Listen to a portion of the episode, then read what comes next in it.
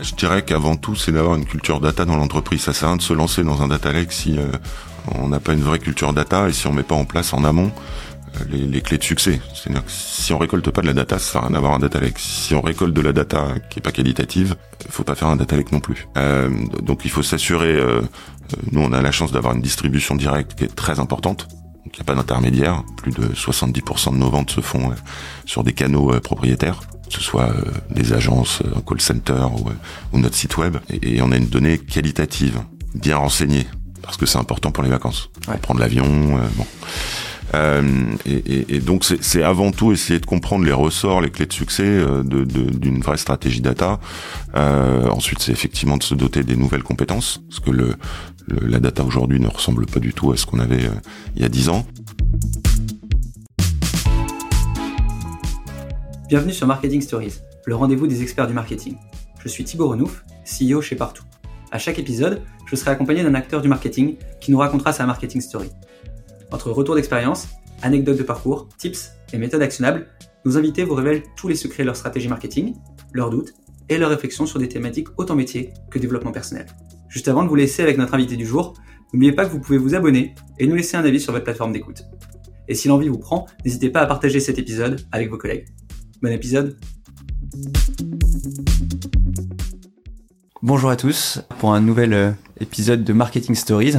Euh, Quentin, tu es euh, CEO marketing digital et technologie chez Club Med, un poste qui recouvre plein d'aspects. On en discutait un peu en off tout à l'heure. Est-ce que tu peux rapidement te présenter, nous dire qui tu es et, ce que tu fais? Je ne vais pas vous raconter ma, vie, mon œuvre, mais rapidement, il y a 23 ans, j'étais en DUT, je suis rentré en, en stage au Club Med avant de reprendre, je le pensais, ma, mes études. Et puis on m'a proposé un poste et tout a commencé là. Et 23 ans après, euh, 10 ans à l'étranger, je me retrouve toujours au Clamed. Et pourquoi c'est qu'est-ce qui t'a fait euh, rester euh, aussi longtemps? Enfin, nous on a beaucoup. Je pense que les jeunes aujourd'hui ils bougent euh, de boîte en boîte assez rapidement, tous les 3 ans, 4 ans. Et pourtant, quand on voit ta carrière, on se dit que ça vaut le coup de rester dans la même boîte longtemps. Qu'est-ce qui t'a fait rester? Des opportunités, j'imagine? C'était clairement pas un choix délibéré, que je, je m'étais pas un mauvais psychologue aurait pu me dire que je suivais les traces de mon père qui est, qui est resté chez Renault pendant toute sa carrière. Euh, très honnêtement, ça a été une combinaison de d'une entreprise avec des valeurs et une mission extrêmement forte. On y, on y reviendra sûrement. Des évolutions tous les trois ans, et puis un, un départ à l'étranger qui a duré dix ans euh, et qui fait qu'on a quand même l'impression de travailler dans une autre entreprise à, à certains moments. Ok. Très rapidement, tu peux nous dire un peu les postes sur lesquels euh, t'es passé euh, et, ensuite un peu expliquer euh, le poste actuel pour qu'on comprenne clairement. J'ai démarré dans le marketing, dans le CRM, qui existe encore aujourd'hui. Ça fait partie des métiers qui qui ont le vent en poupe aujourd'hui. Je suis ensuite passé par différents postes marketing, de coordination, de plan marketing, de responsable marketing, et puis après j'ai voulu évoluer dans l'entreprise et, et, justement euh, voyager, partir à l'étranger, avoir des une diversité de, de postes plus large. Euh, et je voulais être patron de pays. Je trouvais que c'était le finalement le meilleur combo d'être dans une entreprise globale et puis d'avoir sa petite structure à soi, sa petite start-up. Et du coup, bah, je suis parti à l'étranger pour ça. Et donc j'ai euh, acquis d'abord des expériences commerciales en Belgique, avant de m'envoler pour euh, l'Australie et d'être euh, directeur de du Pacifique. J'étais basé à, dans la belle ville de, de Sydney. J'ai vécu euh, six mois et meilleure ville. C'est pas mal, c'est pas mal. Et les week-ends ressemblent à des vacances. Ah ouais. Alors que le retour à Paris a dû être un peu, un peu dur. Le, retour à Paris était une décision. Ok. Donc c'était pas dur. Okay. J'ai connu des gens pour qui ce n'était pas une décision et, et dans ces cas-là c'est dur. Mais et après je suis parti en Asie où j'ai pris le la direction marketing de la zone hors Chine euh, ainsi que la direction des, des pays euh, commerciaux d'Asie du Sud-Est, avant de rentrer en France, euh, prendre la direction marketing Europe, ensuite prendre la direction du marché français, commercial et, et, et online, et puis depuis deux ans en charge d'un département qui s'appelle marketing digital et techno, dont on, on parlera bien évidemment. Euh, c'est intéressant parce que des profils comme le tien qui ont fait différentes expériences à différents endroits sur différents postes, ils apportent de la transversalité euh, et ton poste euh, apporte justement à ce rôle-là d'apporter de la transversalité. Est-ce que tu peux expliquer un peu les missions de ton poste? Quelles sont un peu les prérogatives? Enfin, Qu'est-ce que tu dois faire au quotidien et quel est ton objectif? Alors avec les, les, équipes, on est en charge de, euh, de tous les sujets marketing. Ça va être le positionnement de la marque, ça va être les campagnes de publicité, ça va être les valeurs de la marque, l'ADN. Euh, ça va ensuite être euh, comment diffuser finalement bah, l'ADN de la marque, les, valeurs de la marque dans tous les canaux marketing. Donc on a le CRM, on a le online média, on est en charge des stacks outils notamment, CRM et, et médias. et ensuite, bah, ça va être l'ensemble des produits digitaux. Donc euh, destination des clients, donc ça va être le site internet, les applis, mais aussi euh, nos équipes de vente euh, avec les CRM, avec les euh, outils de réservation, pour ensuite passer à la data et l'intelligence artificielle, et enfin bah, tous les outils bureautiques, les outils métiers, RH, finance, pour finir par l'infrastructure et faire que tout ça tienne tienne bien. Et, et, donc à chaque fois, tu as une personne responsable de chacun de ces sujets? J'ai une verticale par par métier, oui. Et ça fait combien de reports Ça me fait 7 reports. Ok ce qui est bien, ce qui est le, ce qui est le, ce qui est recommandé. C'est pas un lean management avec 15 personnes, voilà. En span of control, comme on dit. Euh, Exactement. C'est même 7, je crois, le maximum dans span of control. Ah bon? Ouais. Petite question, euh, parce que je pense que ce poste, il, il, il est l'aboutissement d'une réflexion euh, qui, qui, a duré longtemps pour le Club qui est une transition digitale, euh, une transformation un peu de fond qui est classique, je pense, dans le monde du voyage et même de manière générale, on voit ça dans toutes les entreprises depuis dix ans. Est-ce que tu peux expliquer comment cette transformation a été réfléchie et en quoi ton poste va continuer cette transformation, un peu la, la, réflexion strat derrière tous ces changements? On était en, en 2015 on a un, on a un actionnaire chinois donc qui, est implanté à Shanghai et la Chine est un pays euh, qui est très très mature sur euh, sur le numérique, euh, qui a pris les devants des États-Unis depuis un moment maintenant. Et, et, en discutant avec eux, on se rendait compte que les mouvements qui se passaient en Asie allaient arriver quand même progressivement en Europe et dans le monde. et on s'est fait accompagner de, de, de, consultants externes pour réfléchir à finalement quelle était la meilleure organisation possible pour que le Club Med réussisse cette transformation numérique? Quand tu dis mouvements euh, qui viennent d'Asie, est-ce que tu as des exemples très concrets de, choses que tu voyais et tu disais ok ça ça va arriver? Bah avant 2010, je me suis retrouvé euh, à Shanghai et je voyais des Chinois qui achetaient des maisons sur mobile avant 2010. Ouais. Euh, je vous dis qu'avant 2010, ça paraît, on a du mal à se souvenir de ce qui se passait chez nous avant 2010, mais on faisait pas grand-chose avec nos téléphones à l'époque. si je vous prends quelques chiffres, mais je crois que la, la navigation le, poids du mobile dans, la, dans les navigations était euh, à peu près 10% sur mobile et 90% sur desktop à l'époque, alors qu'en Chine c'était euh, déjà l'inverse. Euh, un autre exemple, c'est qu'il y a eu l'arrivée de WeChat, qu'on ne connaît pas très bien en Europe puisqu'on l'utilise pas globalement, et, et qu'en six mois, c'était pareil dans les années 2010, on a dû implémenter dans tous nos villages sur place le moyen de paiement WeChat, sinon on sortait du marché. Et on a eu six mois. Donc on sentait bien qu'il y avait des choses qui bougeaient, qu'il fallait prendre en compte euh, pour pas perdre le quart d'heure d'avance qu'on avait. Et du coup, on s'est fait accompagner et euh, euh, les consultants euh, nous avaient recommandé une organisation qui fusionnait le marketing, le digital et la techno pour nous pour, nous permettre d'intégrer l'ensemble de la chaîne de valeur finalement. Parce qu'on se rend compte, toutes les entreprises le savent, mais même quand on touche à la marque, pour qu'elle se diffuse, il faut toucher au canot, faut toucher à tout. Ouais. Et il faut qu'à la fin, l'IT supporte tout. Et tu vois euh, des, des, boîtes qui opèrent ces changements en ce moment autour de toi. Est-ce que le Club Med a été euh, leader dans, ces réflexions ou est-ce que avant toi tu t'es dit ah bah tiens euh, chez Accor ou chez Leclerc ils ont déjà avoir des postes comme le tien avec des homologues qui justement travaillent sur la transversalité ou alors c'est encore un peu siloté dans les boîtes françaises peut-être un peu plus oh, je pense qu'on a été une des premières entreprises à le faire ça c'est sûr je dirais pas que c'est la meilleure organisation non plus je pense qu'il faut adapter euh, l'organisation au contexte de l'entreprise, aux valeurs de l'entreprise. On, est une, une grande PME au Club Med, hein. euh, on a une grande marque, euh, mais on n'est pas, euh, on fait pas 10, 20, 30, 40 milliards d'euros. De, de, réexpliquer ce que le Club Med faisait, mais, mais c'est pour les, les 1% des Français qui connaissent pas, ils pourront aller googler Club Med. Mais normalement, je demande un peu d'explication sur l'entreprise, mais je pense que ça, ça va de soi. la question, donc ton travail, c'est à la fois donc en, 2010, tu dis anticiper les sujets type WeChat. C'est marrant parce que nous, c'est aussi dans des sujets en ce moment. Je partout, on se dit, ok, euh, Google va devenir la super app et il y aura sûrement des super apps qui vont émerger euh, euh, en France et en Europe de plus en plus. et peut-être si tu es plus prospectif, parce que j'imagine qu'aujourd'hui, toi, tes réflexions, c'est peut-être de réfléchir à ce qui arrivera en 2025, 2030. c'est quoi un peu les, les, gros sujets? Alors, tu parlais tout à l'heure de IA, d'IA. Euh, je pense que c'est un des sujets qui est hyper d'actualité. Est-ce qu'il y a d'autres trucs et même des applications concrètes que vous voyez euh, au jour le jour Nous, tout d'abord, on a une stratégie euh, numérique qui est d'être euh, smart adopter. Donc, on n'a pas vocation, on n'est pas, on n'est pas dans la martech, dans la tech, pas vocation à faire de la tech pour de la tech et être le plus innovant. et je vais, je vais prendre un, un exemple concret. L'année dernière, bon, beaucoup de buzz sur le métaverse, c'est un peu retombé. Je regarde avec mes équipes toujours quand il y a un buzz sérieux Ça reste sérieux quand même, le métaverse, ça arrivera. Euh, par contre, on estime que le sol est pas assez stable, qu'il y a beaucoup de questions autour de la, de la consommation euh, carbone, du rôle de l'humain, euh, avec les avatars, de l'impact, des conséquences sur sur la jeunesse, etc.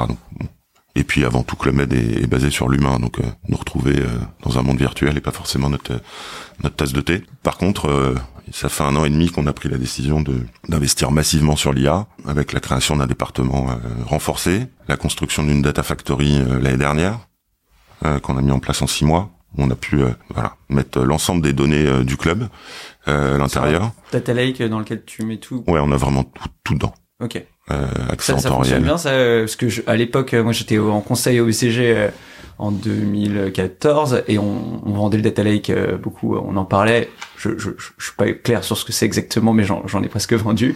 Euh, est-ce que ça fonctionne bien aujourd'hui? Euh, t'as des, des sujets techniques autour de ça et c'est un projet qui est qui est un succès? C'est euh, la mise en place est un succès, c'est-à-dire qu'on a, euh, je pense qu'on est arrivé au bon moment. On entendait parler de data depuis euh, depuis longtemps, comme on entend parler de CDP aussi longuement, avec des définitions qui, qui changent selon les, les, les personnes.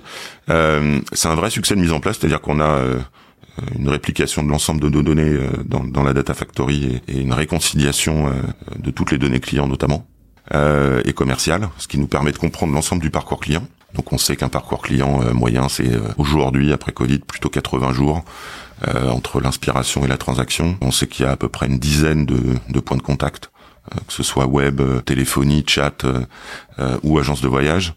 on sait qu'il y a à peu près un peu plus de deux heures de navigation sur le web durant ce parcours. Il y a à peu près 30 minutes de conversation avec un, un de nos conseillers. Voilà.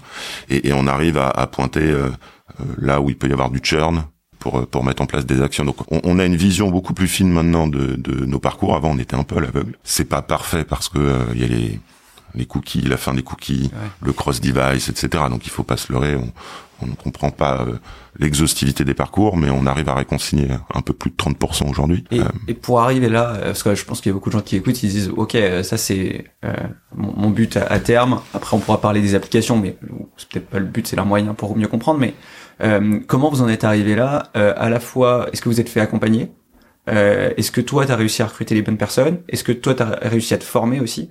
Comment, peut-être au moment où tu t'es dit, bon, là, il y a le sujet de l'IA qui arrive, il y a un sujet de data, et donc data lake, et ensuite il y a des applications. Comment, c'est quoi un peu le parcours Je dirais qu'avant tout, c'est d'avoir une culture data dans l'entreprise. Ça sert à rien de se lancer dans un data lake si on n'a pas une vraie culture data et si on met pas en place en amont les, les, clés de succès. C'est-à-dire que si on récolte pas de la data, ça sert à rien d'avoir un data lake. Si on récolte de la data qui est pas qualitative, faut pas faire un data lake non plus. Euh, donc il faut s'assurer. Euh, euh, nous, on a la chance d'avoir une distribution directe qui est très importante.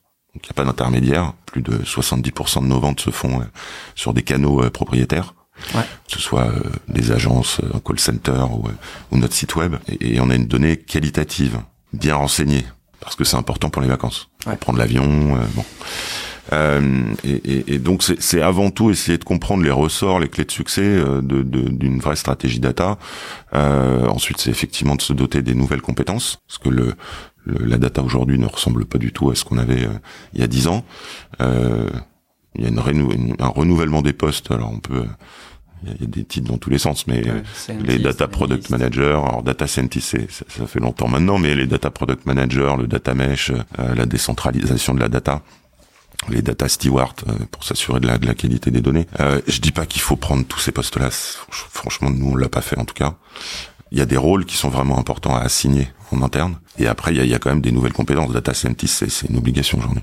Et, et les applications euh, de, de, exactement de ce que vous faites, hein, par exemple, donc l'IA, ça fait partie. De, tu vas essayer de récupérer ces données, dans faire des applications. Est-ce que tu as des applications un peu concrètes sur euh, qu'est-ce que vous souhaitez faire euh, euh concrètement dans le parcours euh, Si moi je vais aller au Club Med, est-ce qu'il y a des, des, choses que je vais voir peut-être dans cinq ans qui seront qui seront incroyables et qui seront passées sur tout le travail que tu es en train de mettre en place? Ce qui est caché, c'est souvent une des premiers, un des premiers cas d'usage, c'est tout ce qui est scoring voilà, qui est caché pour le client entre guillemets, qui permet d'avoir une meilleure personnalisation ou euh, une meilleure conversion euh, euh, et un meilleur chiffre d'affaires. C'est scoring par exemple ce que tu vas avoir sur le site ou c'est ton mailing, c'est quoi C'est cas d'application sur le CRM, sur le site web, sur la téléphonie, okay. avec du smart routing qui permet de, de router euh, le bon appel à la bonne personne, euh, fonction des disponibilités de chacun. Okay. de faire passer un appel en priorité sur l'autre quand il y a beaucoup d'appels. Et ça, tu fais appel à une société ou, Non, sans le développement interne. Ok, vous développez un, un, routeur d'appel de, qui, est, qui est propriétaire. Ouais. Enfin, le l'outil le, qui s'appelle Nice euh, CX1 euh, nous permet d'inclure des scores en amont euh, pour mieux router nos appels. Et puis après, si on se projette un peu plus loin pour les clients, il y a tout ce qui est traduction qui est extrêmement important et qui est à maturité aujourd'hui. Donc on peut imaginer, nous, je l'espère bientôt, des cours de ski où le moniteur pourra parler en français et puis un Brésilien, un Israélien pourra, pourra entendre le moniteur dans sa langue. Et ça, ça c'est qui te, te, fournit ce genre de tech euh, Parce que c'est assez fou. Euh, parce que moi, je vois quand tu prends en photo, euh, enfin, c'est un produit et c'est traduit en direct dans la langue que tu veux. ça, je trouve ça déjà incroyable. Mais la traduction en, en direct, alors que je parle. La technologie existe aujourd'hui. Ok. Et elle est faite par Google ou Google, Microsoft, et d'autres acteurs. Faut que je me mette à la page. ok, incroyable. Et, et, plus euh, sur la traduction euh, textuelle parce que moi c'est un sujet plus à titre personnel qui m'intéresse qu'on est on est en anglais en espagnol en italien en français en portugais euh, en arabe. Euh, et j'ai des, des équipes traduction. Vous vous avez sûrement un énorme sujet trad. Comment vous le, le faites? Est-ce que vous avez déjà tout automatisé? Est-ce que vous faites des relectures? Est-ce que vous faites externaliser en fait on, on, a on a on a les deux. C'est-à-dire qu'on a un outil il y en a beaucoup sur le marché aujourd'hui ils ont tous leurs qualités leurs inconvénients ils sont pas tous au même niveau mais il n'y a pas encore un outil parfait. Euh, mais ça fait 80% du boulot. Et après, il y a une relecture. On, on peut pas se passer de relecture aujourd'hui. Peut-être qu'on y arrivera, et j'imagine qu'on y arrivera euh, quand on regarde les, les dernières euh, révolutions avec euh, ChatGPT. On, je pense qu'il y a six mois, on s'attendait pas à ce que la technologie soit à ce niveau-là. Euh, donc, on, on, continue de regarder parce qu'effectivement, on est implanté dans 70 pays dans le monde. Il y a des vrais enjeux de trade qui pas un travail à forte valeur ajoutée, hein, très honnêtement. Euh, ça nous ralentit euh, souvent pour le déploiement d'initiatives euh, globales. Donc c'est un sujet qu'on regarde de près.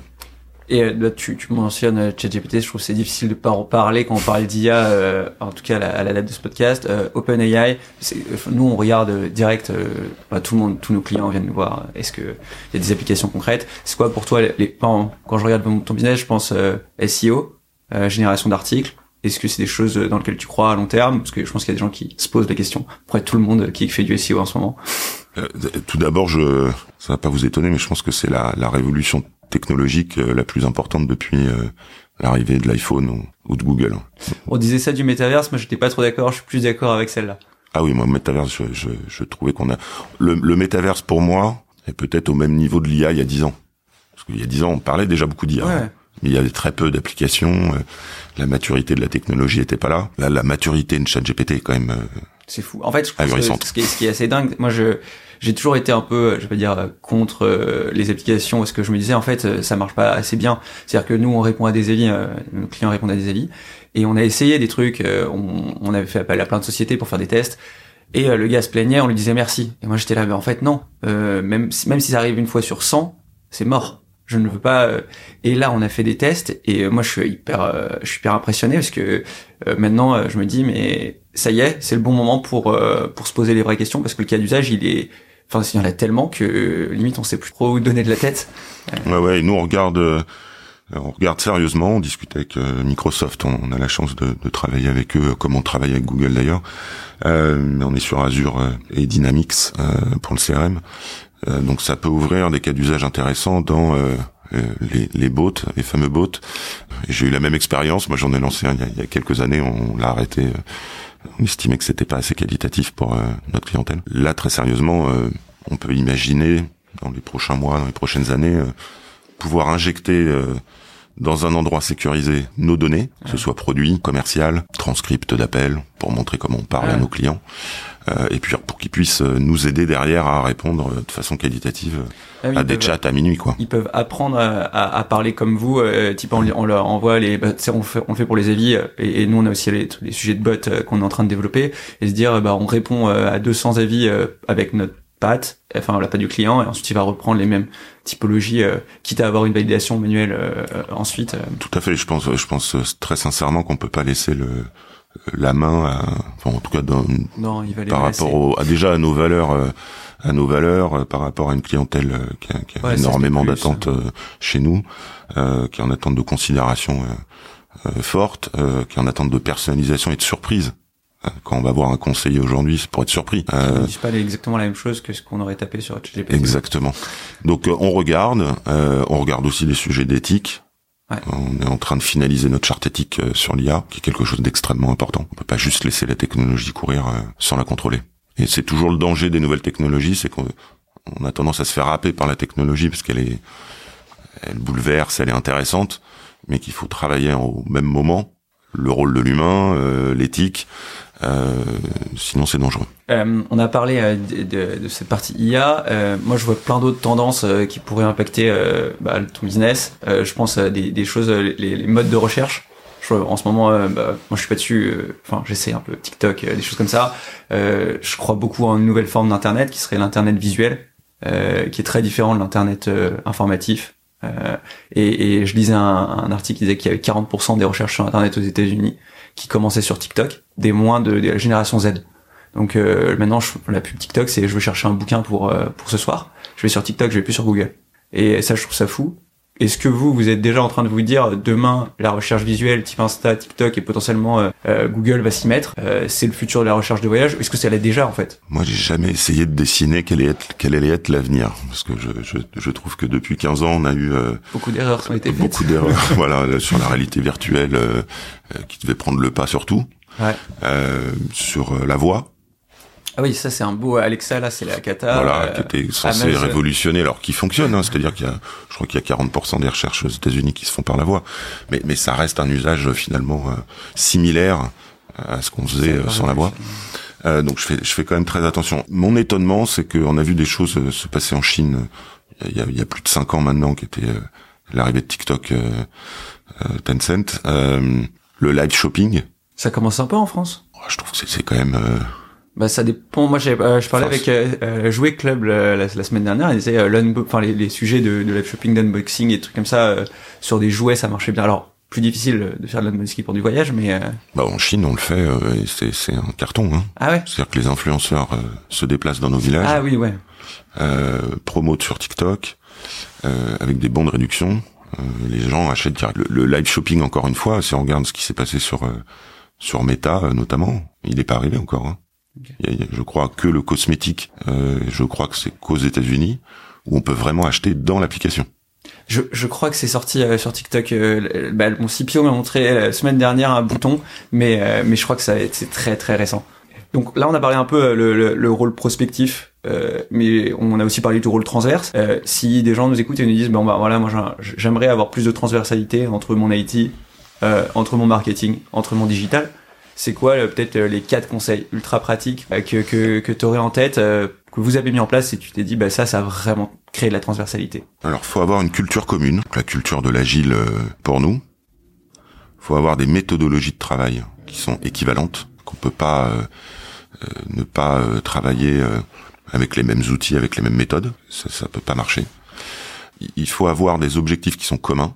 Nous, on a adopté la méthode OKR, mais il y y a beaucoup d'autres méthodes qui existent euh, sur le marché. hein. Quand tu dis Euh, on a adapté la méthode OKR, c'est euh, Club ou ton département? Mon département. Ok. Euh, on a réfléchi, la, la méthode OKR, elle, elle peut fonctionner uniquement pour un département. On n'est pas obligé de l'implanter pour une entreprise dans sa totalité. Je suis- nous- on l'a pris sur notre département parce que euh, moi, je sentais bien que le, enfin, pour que tout fonctionne, il faut absolument que tout le monde ait le même objectif, les mêmes priorités, et que tout ça soit, soit totalement transparent, et que finalement, tout le monde dans mon organisation connaît euh, les objectifs euh, euh, de son voisin, et c'est euh, normal et naturel. je crois qu'on l'a mis en place en 2018 euh, chez partout les méthodes OKR, donc on a fait euh, tous les quarters depuis euh, 2018. Donc ça fait, on, a, on est, je pense, cette idée euh, d'aligner tout le monde autour d'un, enfin, vers un même objectif, elle est, elle est cruciale. je- Et après, peut-être un dernier qui est euh, le- présentiel. J'allais te poser la question. Je me suis demandé, est-ce que je vais poser la question du présentiel? Parce que pour moi, euh, ça fait partie des sujets d'alignement euh, et de, de, de travailler ensemble. Quoi. Ah oui, les, les, enfin, la convivialité, euh, se voir, euh, se toucher. Enfin, et puis en plus dans une entreprise comme Club Med, c'est ça, c'est paraît quand même naturel que de, de, mettre l'humain au cœur. On a une politique télétravail qui est qui est bonne. Hein. On a deux jours de télétravail euh, par semaine, mais mais du coup, on a par exemple des journées de synchronisation tous les trois mois qui, suivent la, la, la, méthode OKR, où on réunit l'ensemble de nos équipes pendant toute une journée euh, à faire une rétro des trois derniers mois, et ça fait en présentiel, ça ne peut pas se faire autrement, à euh, euh, parcourir les OKR du trimestre prochain, regarder le plan d'action nécessaire à l'atteinte de ces KR, et puis prioriser ensemble pour qu'à la fin de la journée, on ait notre notre plan d'action euh, semaine par semaine, euh, notre gante sur les trois prochains mois. Voilà, et ça c'est en présentiel, c'est une fois tous les trois mois, et puis ça permet de se voir et, et de se réunir. Et, et, les directions, la direction générale, quand, quand ils voient ces méthodes, est-ce qu'ils commencent à, ça commence à infuser Est-ce que tu as un rôle de, de voilà, de, de tester des, nouveaux modes, bah, typiquement la méthodologie OKR ou d'autres choses? Comment comment voir un peu tout ce que ce que tu fais, les, les autres équipes? Au comité de direction, on partage euh, enfin tout le monde partage ses initiatives. Donc j'ai partagé bien évidemment les, les OKR comme d'autres méthodes euh, ou les outils qu'on peut utiliser, puisqu'ils peuvent être, même s'ils sont euh, peut-être nativement pour le numérique, euh, ils peuvent être utilisés aussi par d'autres départements. De la même manière que je me nourris de d'autres d'autres méthodes de travail qui sont réalisées dans par mes pairs au comité de direction. Tu parles d'outils. Je pense qu'il y a des plein d'auditeurs qui, qui, qui, sont intéressés par les outils, un peu les, les choses que, que toi t'as mis en place et même des noms de boîtes. Euh, moi, quand j'écoute des podcasts, j'aime bien me dire ah ils ont mis en place, euh, je sais pas, Livestorm et je le note. Puis j'en parle avec mon directeur marketing. C'est quoi un peu les outils euh, pour faire des pubs pour pour ceux que que tu utilises toi, sans porter partout, qui n'est pas le sujet aujourd'hui, que, que qui peuvent potentiellement être intéressants pour des gens qui nous écoutent? À mon avis, je vais pas vous donner de grandes nouvelles. Bon, on, on est chez Microsoft, donc on utilise beaucoup. C'est bien Dynamics. Oui, oui, c'est très bien, c'est très bien. Et euh, mais là, je parlais plutôt bureautique. Euh, et je trouve que la suite Teams prend une ampleur euh, très forte. J'avais notamment... pas, j'avais pas réalisé que ça avait pris le devant sur Slack à ce point-là. Je crois que moi, je, moi, je pensais que tout le monde utilisait Slack. Et j'ai lu les stats. Slack, c'est tout petit. ouais, et Teams, le, le, ce que je trouve intéressant sur Teams, c'est le développement en Power App. C'est-à-dire que sur Teams, moi j'écris RTT. Alors, pas un bon exemple, j'ai pas d'RTT. Euh, je, CP le 24 mars dans Teams. Ouais. Ça part sur euh, notre outil HR euh, euh, Workday. Okay, vous êtes sur, Et c'est tout ce que je voilà, j'ai juste écrit dans Teams une conversation avec Workday, j'ai écrit 24 mars CP et ça pose directement mon, mon CP. Mes dashboards business, ils sont dans Teams aussi. C'est-à-dire que il y a, y a, eu un, une multiplication de, de d'apps qui sont arrivées dans Teams, qui ont fait une power app extrêmement puissante. Ensuite, on a Jira, classique mais euh, il faut un seul outil pour tout le monde, euh, du ticketing euh, jusqu'au jusqu'au bac. on a GitHub, bon, des, classiques. Et on a mis Viva Goals, qui est notre outil OKR. Ok, on est sur Google Slide. on est on est restreint sur le budget. Il y a beaucoup d'équipes qui me disent sur les OKR, on devrait peut-être prendre un, outil. maintenant, on est on est Google. Google Sheet, Google Slide. Je propose qu'on passe sur la dernière partie qui, qui était plus des questions autour de l'international. Euh, je pense qu'on a, on a rapidement parlé de, de, bah, de la partie internationale de, de ton profil. Euh, Est-ce que tu peux peut-être nous raconter bah, justement les changements que tu as vécu quand tu es parti à l'international, euh, les choses que tu as vues, en quoi ça a alimenté ton parcours, les challenges que tu as rencontrés, plein de choses autour de ça. Je vous ai, alors je vais faire une confidence. La première fois que je suis parti, parce que c'était une demande de ma part, je me rappelle de cette réunion avec mon mon boss euh, qui me dit tu vas être content, on a on t'a trouvé un, un, poste à l'international. Et puis il me dit bah tu seras directeur marketing de la Belgique. et je vous avoue, c'est c'est nul à dire, mais je me suis dit, oh, ils, se foutent de moi. Euh, et j'ai été bouleversé par mon expérience de 4 ans en Belgique. Euh, ça a été, euh, j'ai fait comme dans les ch'tis. Euh, je suis parti en pleurant là-bas et j'ai vraiment quitté le pays en pleurant parce que j'avais passé quatre ans magnifiques culturellement. Il y a une diversité culturelle qui est, qui est démentielle avec euh, les flamands et les francophones, créativité flamande, euh, la générosité euh, francophone. et puis après, bah, j'ai eu une expérience plus plus forte puisque je suis parti en, en Australie. Ce qui m'a marqué en Australie, c'est peut-être la première fois où je me sens, je me suis senti en tout cas en décalage culturel aussi fortement alors que je m'y attendais pas. J'ai l'impression que c'est un pays finalement anglophone euh, donc qui est proche de nous. Et ce qui m'avait marqué dans les premiers jours, dans les premiers mois, ça a été l'impact de l'éducation positive sur les modes de management. Euh, c'est un pays qui, comme les États-Unis, euh, dès l'enfance, euh, éduque positivement les enfants. Ouais. ce qui est à l'inverse de l'éducation française. Et Un peu punitive. voilà, un petit peu plus. Et donc euh, moi, euh, en, en- en tant que Français, on a quand même nos voilà nos repères culturels. C'est vrai que j'avais euh, tendance à, à commencer par le négatif, même dans le management. Pour juger un projet, euh, bon, c'est très français de commencer par ce qui va pas. Et ben en Australie, si on fait ça, euh, on se casse la gueule. On va Les- pas les- ouvrir de bureau australien. J'arriverai pas. Faudrait que je change. mais mais euh, c'est ça qui est génial dans le dans l'expérience à l'étranger, c'est que ça, ça perturbe euh, euh, fortement et bah je me suis nourri de de, de cette culture-là. J'espère en avoir gardé euh, un peu, Euh, mais c'est très perturbant et c'est ça qui est, qui est- Il faut être prêt à ça quand on part à l'étranger. Il faut être prêt à changer. Il faut pas arriver euh, et vouloir rester soi-même. Euh, ça ne marche pas. Faut s'adapter aux cultures. hein. C'est nous qui arrivons. Euh, eux sont là. Ils sont chez eux. Euh, mais c'est ça qui est extrêmement intéressant. Et moi, petite question parallèle, mais euh, on se dit souvent l'Australie est souvent le siège de boîtes sur le Pacifique euh, et donc l'Asie. Est-ce que tu as senti, euh, enfin moi j'ai l'impression que l'Australie et bah, le Japon c'est genre euh, plus loin que, que tout en termes bah, géographiques déjà un peu, mais surtout culturel.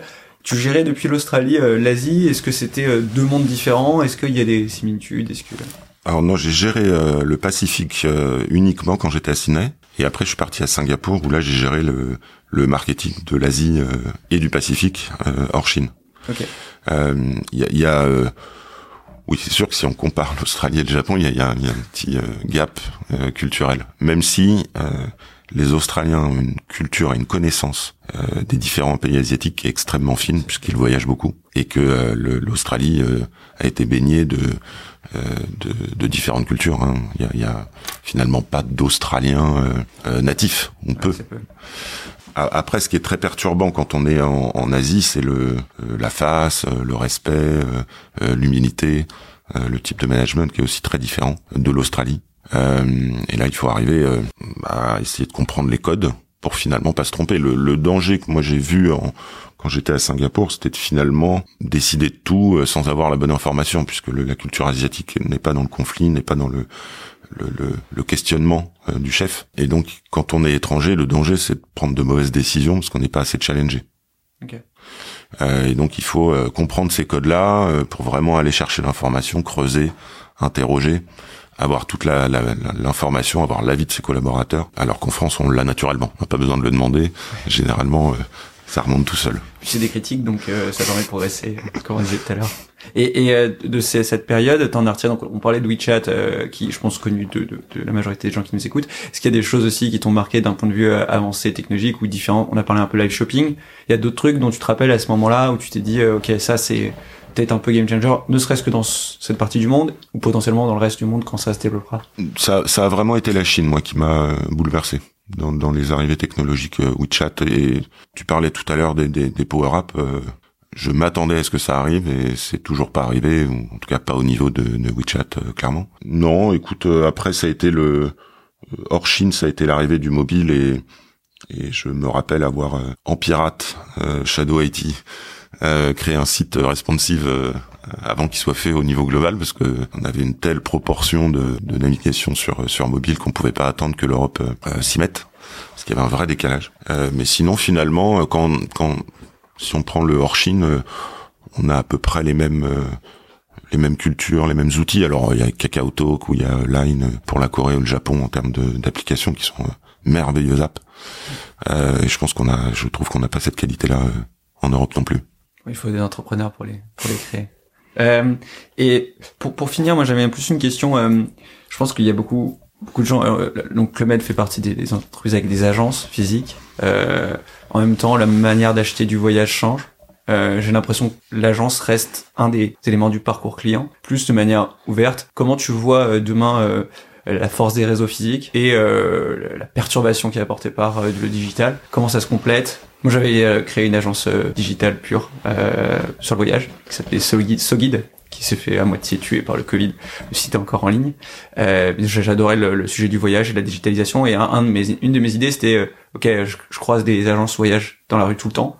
Euh, et avec le Covid, en a beaucoup qui ont fermé. Mais en même temps que le maître fait partie des boîtes qui justement dans le digital sont, sont leaders. Comment tu collabores, comment tu construis quelque chose qui est finalement plus fort que du pur en ligne et en même temps plus tech que du pur physique Déjà, ça part de l'organisation. je me rappelle quand j'avais pris la, la, direction du marché français, j'avais souhaité intégrer le, les équipes web à l'intérieur de, des équipes commerciales pour que le web soit pas en, en confrontation permanente euh, avec les les ventes offline, on va dire. C'est ce qui arrive souvent. Euh, enfin, c'est pour Orange, c'était euh, les boutiques contre le digital. Donc moi, j'avais réuni ces équipes-là ensemble. L'objectif que qu'on fixait aux, deux types d'équipes, c'était la distribution directe. Donc même quelqu'un qui était sur le online avait un objectif sur les ventes offline. Euh, ce qui s'est propagé dans beaucoup d'entreprises.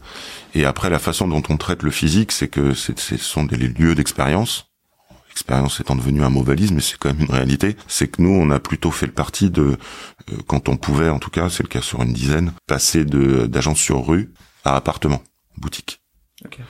Donc je vous encourage à aller euh, à boutique appartement de Passy, au-dessus de la grande épicerie. Euh, vous avez 250 mètres carrés d'espace.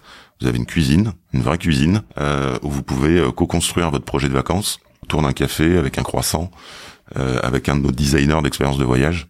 Trop bien. Euh, avant de le confirmer euh, en ligne après ou de payer sur internet quand vous recevez votre devis. Et c'est c'est un peu immersif avec euh, des, des ambiances voyage etc. C'est comment ça c'est quoi En fait, on a créé une ambiance comme à la maison. Okay. On avait vraiment envie d'avoir un appartement comme on pourrait avoir. je vous avoue que je, je le prendrais bien pour moi celui-ci à, à Passy. vraiment pour que les gens soient se sentent en confiance quand, quand on, on est en train de, de prévoir euh, ses vacances en famille avec ses grands-parents. On a envie que ce soit euh, bien construit, bien pensé, et on a envie d'échanger avec quelqu'un qui voilà qui, qui est pas derrière son euh, son ordinateur euh, à taper, mais on a envie de partager ses, ses envies, ses passions, les passions de ses enfants, pour vraiment construire le projet de voyage le plus personnalisé possible. Et on organise bien évidemment des, des soirées, des événements avec des influenceurs euh, sur des thématiques, euh, puisqu'on a on a l'espace. Et, et, toute cette partie influenceur, c'est toi qui euh, qui est en charge ou t'es une autre euh C'est les influenceurs, ils sont ils sont gérés au niveau des des business units, des marchés, puisqu'il faut vraiment être au plus près bah, de ces influenceurs qui sont différents d'un pays à l'autre. Ok plein d'autres sujets que j'aurais aimé aborder. On va, on va arriver à la fin de ce podcast. Il y avait plein de trucs autour du, du futur du voyage, etc., qui me, qui sont des sujets qui me passionnent. Mais peut-être off, on pourra aussi en parler. Euh, merci beaucoup, Quentin, pour euh, ton temps. C'était un plaisir. Je vais peut-être finir par euh, une question. Euh, quand on a fait 23 ans dans une dans la même entreprise, c'est quoi le meilleur conseil de, carrière qu'on qu'on t'ait donné ou que tu as suivi ou que tu aimerais donner? Personnellement, celui qui m'a aidé, c'est comme on mon boss euh, me voyait, il m'estimait, et un jour il m'a dit euh, Quentin, ça va pas, tu déconnes, t'as pas de plan de carrière.